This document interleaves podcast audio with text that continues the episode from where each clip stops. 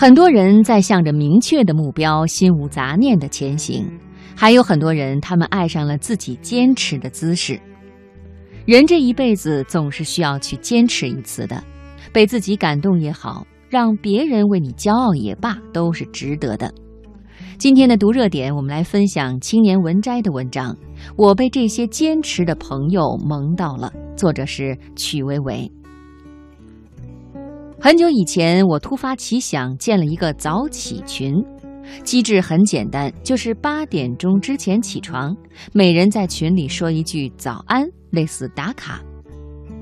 刚开始那几天，我兴致特别高，晚上早早上床睡觉，坚持清晨七点一刻爬起来。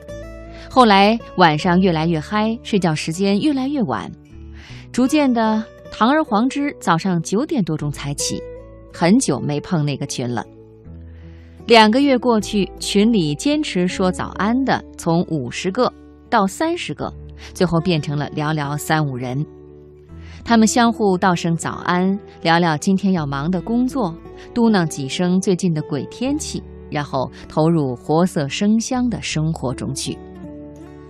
有一天，我问其中一个人：“大家都散了，你还在坚持，会不会寂寞呀？”他说。只要规则还在，我就一直做下去。别人中途放弃了，跟我有什么关系呢？有一个在微博关注我的朋友和我聊了几句之后说：“啊，我以后每天都会坚持给你发私信的。”我发了个鬼脸回道：“但我不确定能每天回你呀。”他说：“没事儿，我又不是玻璃心，你能看到就好。”后来，他就真的每天晚上发私信给我，而且坚持守在十一点十一分，因为十一月十一日是我的生日。私信内容有时聊聊他今天看过的书、新喜欢上的歌曲，或者讲一个以小明为主角的冷笑话。三个多月过去了，我依然每天准时收到他的私信。那一刻，我突然想到小时候书上看到的一个鸡汤故事：苏格拉底对学生说，每个人把胳膊往前甩，再往后甩，每天做三百下。一年之后，只有一个同学坚持下来了，他就是柏拉图。某一天和胡心树吃晚饭，还是二零一四年那会儿。他的公众号还没做火，粉丝几千，每天画一张小画，坚持了三百六十五天。二零一五年，公众号做大了以后，他每天定时在二十二点二十二分发东西。这件事一点都不容易。他说，晚上八点多就要开始绷着弦，十点的时候一定要守在有 WiFi 的地方。等到十点二十一分四十五秒左右，准时按下群发键，确保大家看到推送的时刻是二十二点二十二分。他在夜里会反复被一个噩梦惊醒，那就是没有准时发公众号推送。惊醒后，看着手机上的凌晨三点，再沉沉的睡去。